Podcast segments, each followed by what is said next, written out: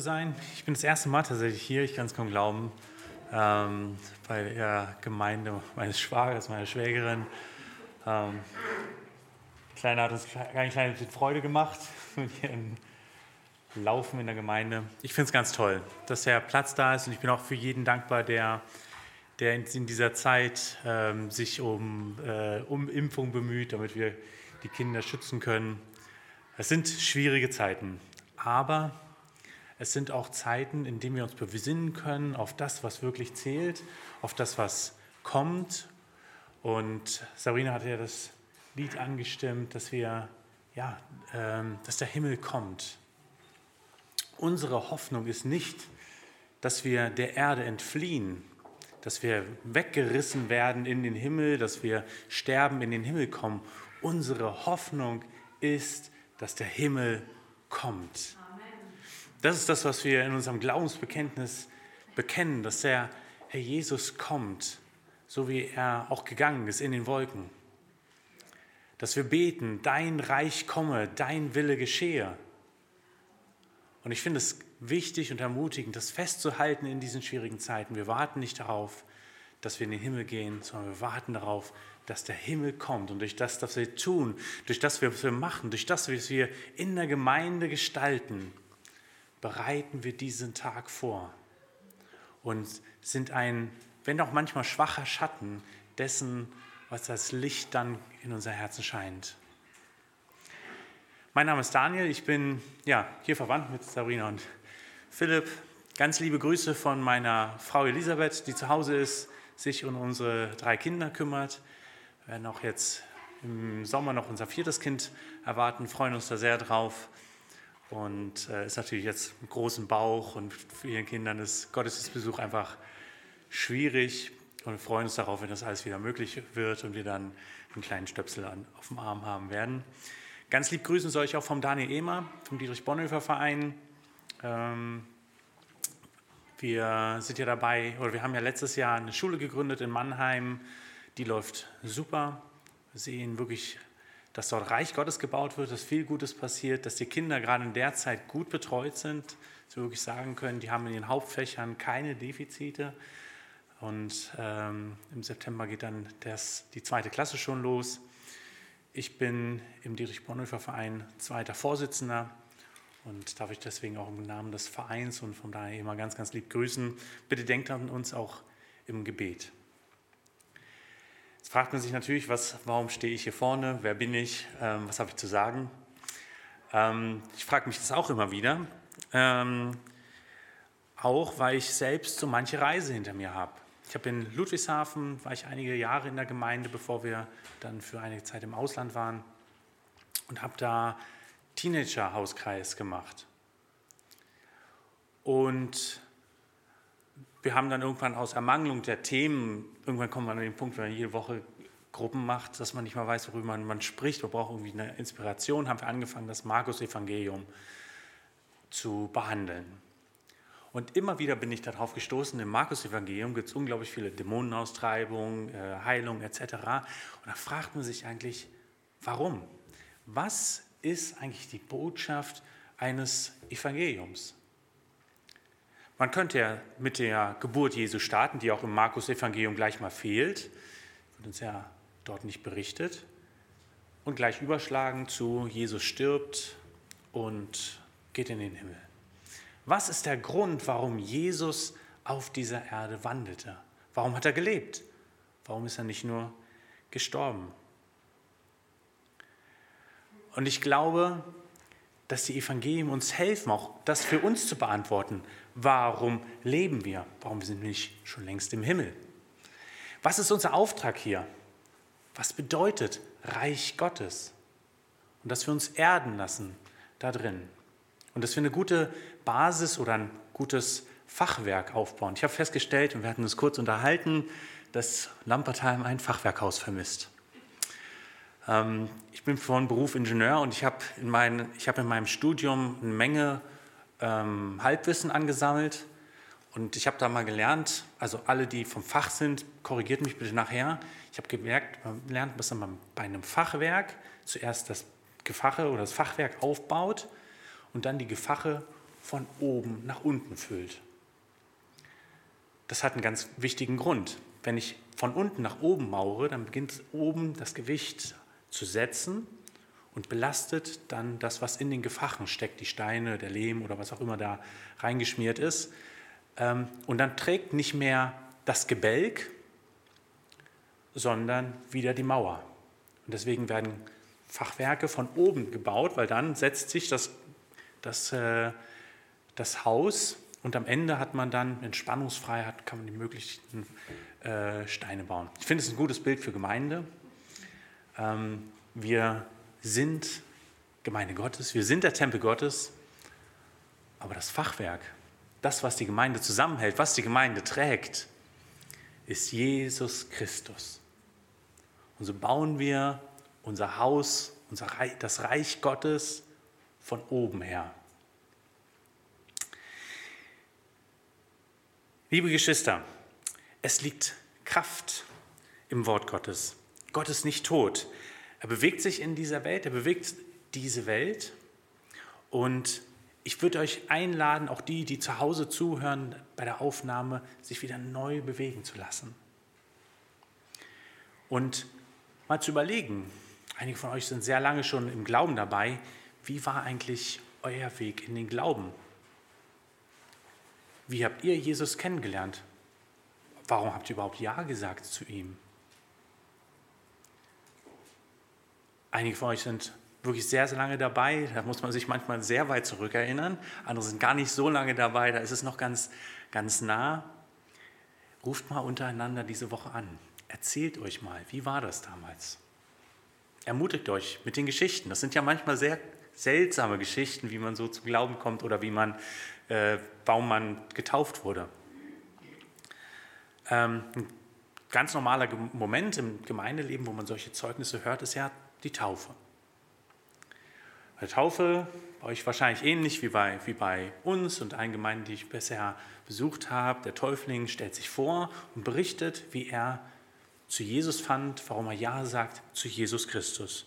Für manche ja ein lebenslanger Prozess, beginnend in einer christlichen Familie, für andere eine radikale Lebensumstellung äh, aus wirklich ganz schwierigen Umständen hin zu Gott. Das sind ganz besondere Momente. Ich stelle mir manchmal vor, man steht am Altrhein oder ich weiß gar nicht, wo tauft ihr? Normalerweise im Schwimmbad Altrhein gibt es einen Weiher.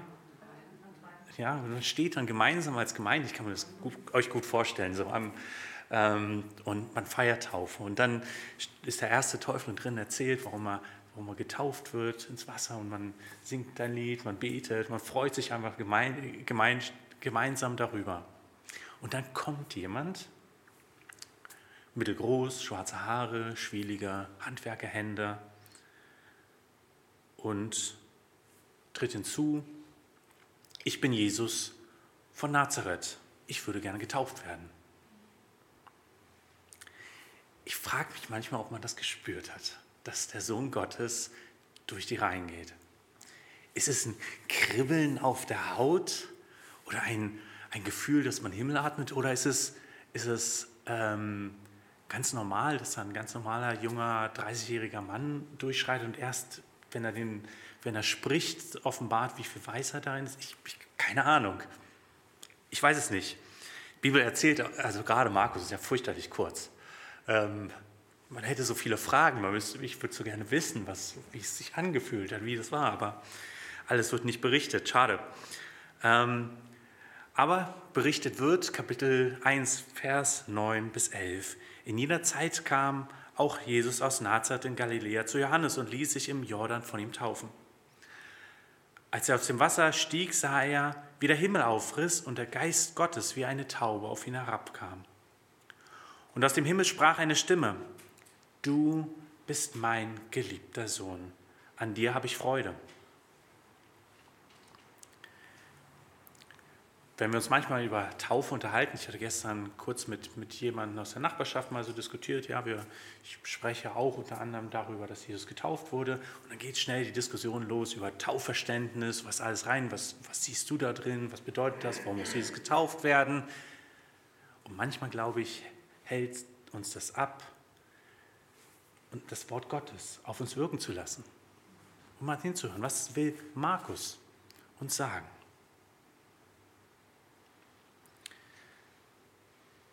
Und Markus ist ganz anders als die anderen Evangelien dort. Es gibt zum Beispiel, fällt sofort auf, es gibt kein Gespräch zwischen Johannes dem Täufer und Jesus. Das ist ein anderes Evangelium. Ich stelle mir manchmal vor, wenn ich das Markus-Evangelium lese und wie wäre es, wenn ich nur Markus hätte? Kein Matthäus, kein Johannes, kein Lukas. Wie würde eigentlich mein Christenleben dann aussehen? Sehr dringend. Das ist so schnell, geht das voran, glaube ich. Ähm, nicht, dass es wichtig, nicht wichtig ist, das volle Evangelium auch die anderen zu lesen, aber einfach zu hören, was, was hat Markus so zu sagen. Und ich finde, hier schon kommt diese, dieses Drängende nach vorne. Kommt hin, lässt sich taufen, Heiliger Geist, kommt wie eine Taufe. Dies ist mein geliebter Sohn, an dem habe ich wohlgefallen. Und wenn man weiter guckt, du hattest Daniel erwähnt, Daniel, das Buch Daniel spielt in Markus unglaublich große Rolle. Das war ein absoluter Bestseller in der Zeit, als, als Jesus geboren und äh, gestorben ist. Das wissen wir aus historischen Quellen, dass die Leute haben das gelesen. Das hat die inspiriert. Ähm, und Markus ist sehr apokalyptisch. Ich mache meistens bei Predigten Bogen um Daniel. Beim Markus-Evangelium gibt es keine Möglichkeit, einen Bogen um Daniel zu machen. Ähm, denn es geht nicht entspannter zu im Reich Gottes. Dieses Drängen, diese Not, dieses, das Reich Gottes kommt jetzt. Das ist so spürbar. Dies ist mein geliebter Sohn, an dir habe ich Freude. Ein kurzer Satz, aber ich finde ihn sehr ermutigend für uns. Es ist ja keine Bekehrung Jesu Christi notwendig. Aber trotzdem ist der Punkt gekommen, wo sein Dienst beginnt. Sein Ruf beginnt. Und der Ruf Jesu Christi in den Dienst beginnt mit einer Zusage Gottes an ihn. Es steht nicht die Arbeit an erster Stelle, die kommt für Jesus, sondern es ist die Annahme, die Zusage Jesu Christi, die zuerst kommt dies ist mein geliebter Sohn, an dir habe ich Freude. Und ich finde die Aussage so dicht, so klar, so, so mächtig. Gehen wir mal durch, durch die einzelnen Worte. Mein, ist es nicht nur ein Sohn, einer unter vielen, sondern der eine, der eine Sohn des höchsten Gottes. Und Gott nimmt ihn an, spricht ihm was zu. Du bist mein Geliebter. Jesus ist nicht der ungeliebte Sohn aus unehelicher Beziehung, sondern er ist geliebt. Er ist angenommen. Er ist auch nicht Mittel zum Zweck geboren, um zu sterben, sondern er ist geliebt. Sohn. Im Markus Evangelium ist das ja kein trinitatischer Begriff, sondern ein messianischer Titel. Er ist der Sohn. Das heißt, der, der gerufen ist, Israel aus Gefangenschaft, aus der Not, aus der Besatzung zu retten. Der Messias. Und das Letzte, ich habe Freude, ich habe Wohlgefallen. Das ist ein, richtiger, so ein richtiges Vaterwort. Es ist kein prügelnder, strafender Gott, der seinen Sohn antreibt, bis er ihn ans Kreuz endlich genagelt hat. Nein, es ist dieses, ich habe Freude an dir, ich mag dich, du bist perfekt, ich liebe dich. Und so sehe ich in dieser Botschaft, dieser kurzen Satz, eine Botschaft nach außen zu den Menschen, die dort stehen, hin. Seht her, das ist mein geliebter Sohn. Die Autorität, die ich habe als Gott als der Schöpfer liegt auf ihm als mein Sohn. Aber es ist auch die Botschaft in diese Beziehung zwischen Jesus und dem Vater. Ich habe wohlgefallen an dir. Du bist mein Sohn. Du gefällst mir. Du bist perfekt. Und in diesem Moment, als Jesus aus dem Wasser steigt, kommt der Heilige Geist auf ihn in Form einer Taube und Jesus rückt in das Zentrum der Weltgeschichte. Jetzt ist offenbar, er ist der Sohn. Er ist kein, kein Junge mehr, kein, kein Lehrling seines Vaters. Er ist der Sohn Gottes. Und in, dieser, in diesen Ruf Jesus sind wir hineingenommen. Auch wir sind angenommen als geliebte Kinder. Wir sind nicht der Sohn, aber wir sind mitgenommen in diesen Ruf. Aber wir haben auch diesen Außenauftrag. Seht, das sind meine Söhne und Töchter. Das ist die Autorität des Vaters, des Schöpfers, die er uns gibt und die wir ausstrahlen sollen. Lass dich rufen. Und wir sollten dabei nicht dabei vergessen, um wen es dabei geht. Es geht nicht um dich. Der Mittelpunkt der Botschaft ist Jesus Christus. Gerade in dieser Zeit, ich stelle das fest an vielen Diskussionen, auch in den Gemeinden, wo ich unterwegs bin, wenn man reinkommt, ähm, viel dreht sich im Moment um Corona. Ist so. Aber ganz viel dreht sich um die einzelne Person zusätzlich noch. Wie es mir geht, wie ich mich fühle, was nicht, ist ja nichts Böses daran, ne? aber ganz viel ist, wie, wie, was es mich betrifft, was es in meinem Umfeld macht, warum ich mich nicht impfen lasse oder impfen lasse. Ähm, ihr merkt auch die, die ganzen Dis Konflikte, viel kommt daraus, weil wir uns um uns selbst drehen. Auf den Augen, aus den Augen verlieren, wer ist eigentlich der Mittelpunkt unserer Geschichte. Unsere Gebete, auch das ist nicht böse oder falsch oder sowas, aber unsere Gebete und das, was wir machen, das dreht sich so oft um uns. Jesus, der mich heilen soll. Es ist, Amen, Jesus heilt uns, ne? aber es ist nicht das Zentrum der Weltgeschichte, dass du geheilt bist oder dass du gerettet bist.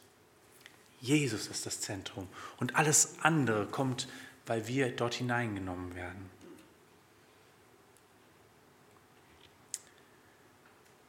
Vers 12. Danach wurde Jesus vom Geist gedrängt, in die Wüste hinauszugehen. Dort blieb er 40 Tage und wurde von Satan versucht. Er war bei den wilden Tieren und die Engel dienten ihm. Nachdem Johannes gefangen genommen war, ging Jesus nach Galiläa und verkündete dort die Botschaft. Hört aber zu. Die Zeit ist gekommen. Das Reich Gottes ist nahe. Kehrt um und glaubt an diese gute Botschaft. Ich überspringe mal den Wüstenteil, der sowieso sehr, sehr kurz beschrieben ist. Euch ist das natürlich sofort aufgefallen. Kürzer kann man 40 Tage kaum zusammenfassen. Ähm, aber nun beginnt die, das, der Dienst Jesu Christi. Und wer von euch das Markus-Evangelium einmal durchliest, der, wird, der muss diesen Satz immer im Hinterkopf haben. Es ist das Programm des Christus. Das Programm Jesu ist nicht, wie wirst du gerettet, wie wirst du geheilt, sondern das Programm Jesu Christi ist, das Reich Gottes ist nahe herbeigekommen. Alles andere folgt daraus. Das Reich Gottes ist nahe herbeigekommen. Und damit beginnt seine Mission und die ist wichtig, sie ist drängend, sie ist schnell, sie ist unglaublich, übernatürlich und begeisternd, herausfordernd. Also manche Geschichten denkt man, oh, wie hätte ich wohl reagiert, wenn ich in der Situation dabei gestanden hätte.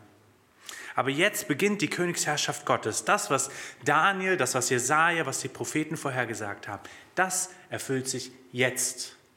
Markus ist eine Art Apokalypse. Jetzt passiert das, was vorhergesagt wird. Wir warten nicht darauf, dass irgendwann mal das Reich Gottes kommt, sondern jetzt, sagt Jesus, das Reich Gottes nahe beigekommen. Die Zeit ist reif. Kommt aus den Häusern hervor. Lasst den Alltag hinter euch. Das Reich Gottes ist nahe beigekommen. Und das möchte ich euch mitgeben.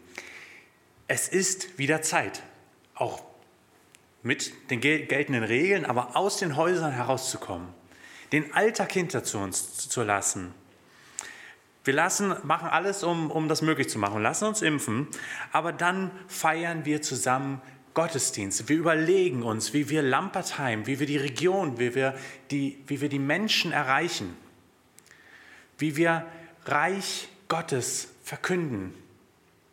Es ist Zeit, dass wir als Gemeinde aufstehen, wie du gesagt hattest. Was wäre, wenn die Botschaft der letzten Monate gewesen wäre, das Reich Gottes ist nahe herbeigekommen oder das Reich Gottes ist da?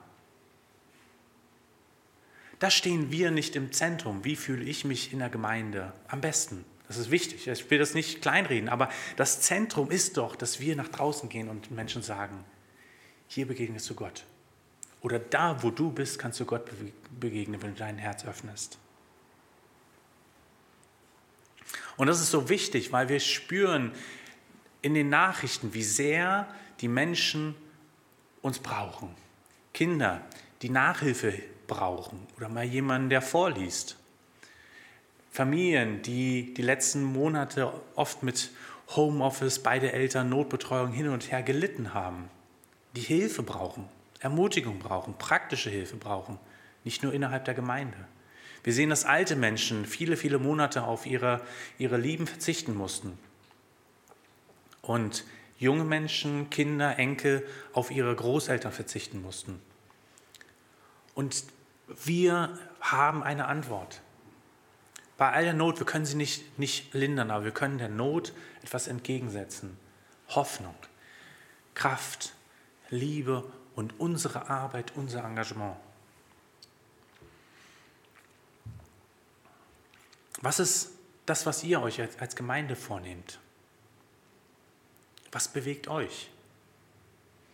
Der Alpha-Kurs läuft. Was kommt danach? Was kommt im Sommer? Was kommt im Herbst? Was ist dein persönliches Reich Gottes Programm in deinem Umfeld?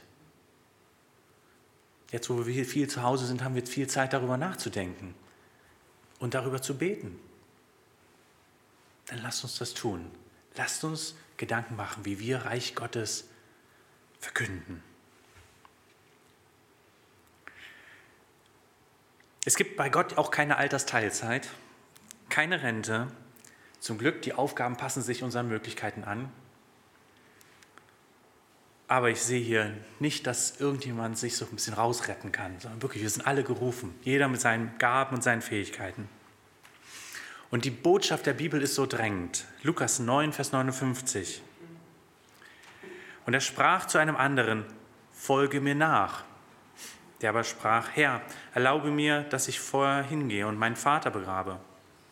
Er aber sprach zu ihm, lass die Toten ihre Toten begraben, du aber geh hin und verkünde das Reich Gottes.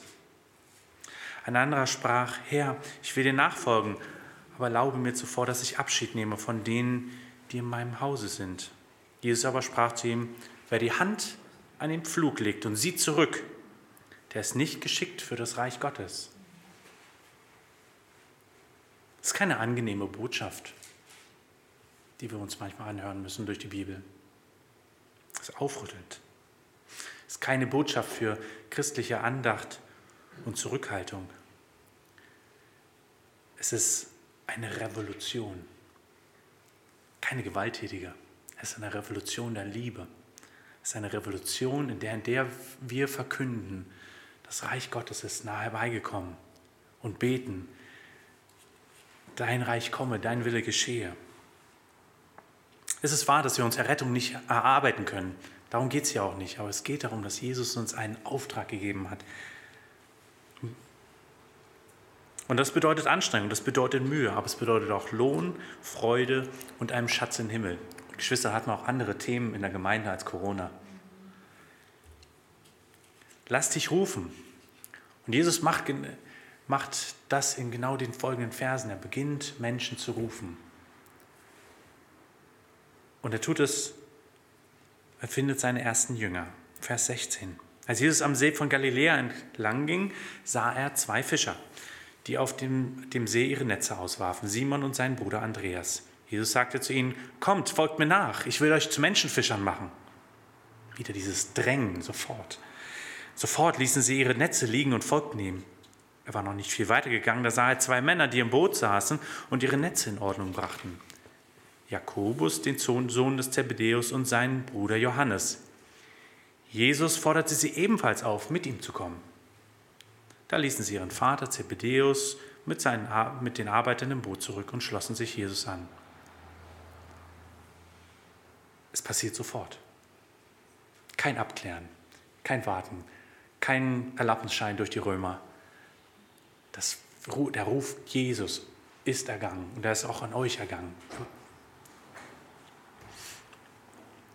Mit, diesen, mit zwei, drei kleinen Gedanken würde ich gerne abschließen.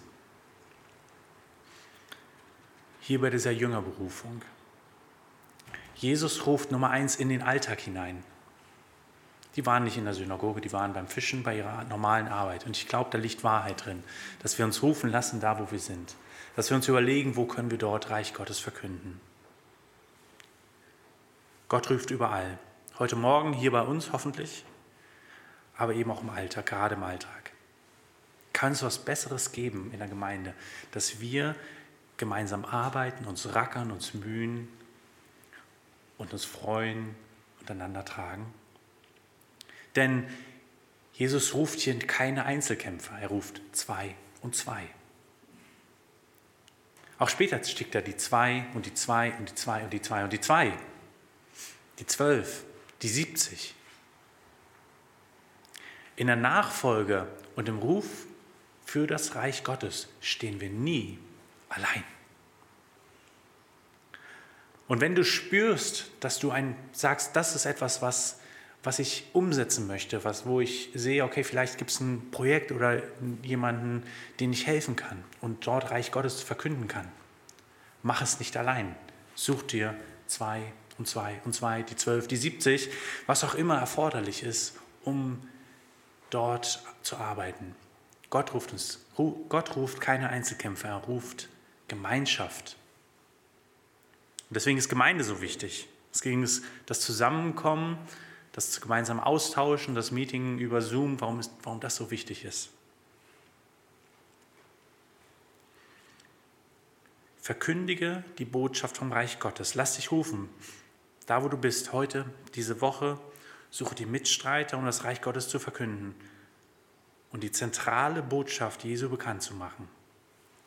Jesus hat mit seinem Kommen das Zentrum der Weltgeschichte besetzt. Er ist die Sonne, um die wir uns kreisen. Er ist der geliebte Sohn. Es wird wieder aufstehen.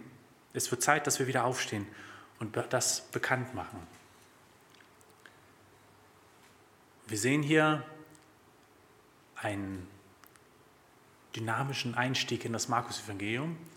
Wenn man weiter schaut in die nächsten zwei Kapitel, lernt man ganz viel über das Programm. Wie wird das Reich Gottes verkündet? Aber an der Stelle will ich einmal aufhören und euch mit einfach mit hineinnehmen ins Gebet dass jeder sich fragt, wo will ich mich rufen lassen? Wo kann ich Reich Gottes verkünden? Und mit wem vielleicht?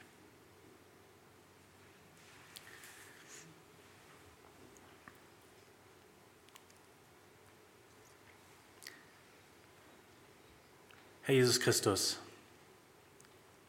Fragen stehen wir vor dir. Was sollen wir tun?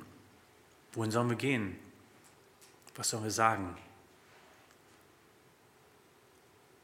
Wir brauchen deine Führung. Wir wissen, dass du uns gerufen hast, dass wir Reich Gottes verkünden sollen. Darum bitte ich dich, dass du zu uns sprichst in unser Herzen, dass es konkret wird. Ich bitte dich für die, die schwach oder krank sind, dass sie gesund werden, dass sie ja Trost erfahren und dass sie an ihrem Leib selbst erleben, was es bedeutet, Reich Gottes zu erleben. Ich bete darum, dass die, die entmutigt sind durch vielleicht manche Aktion, die nicht gut gelaufen ist, dass sie wieder Mut fassen. Herr, sei uns gnädig und hilf uns und gib uns Kraft. Amen. Lass uns gemeinsam aufstehen.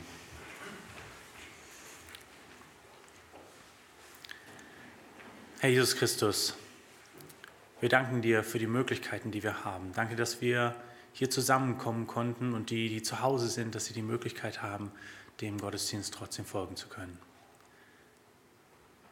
Ich bitte dich um deinen Segen in dieser Woche, dass du uns im Alltag begleitest, dass du zu uns sprichst, dass du uns stärkst und ermutigst. Ich bitte dich für unsere Familien, dass wir dort Reich Gottes leben können. Ich bitte dich für unsere Arbeit, dass wir dort Reich Gottes verkünden können. Und ich bitte dich für unser Land, dass dein Reich wieder sichtbar wird. Schenk uns deinen Segen. Amen.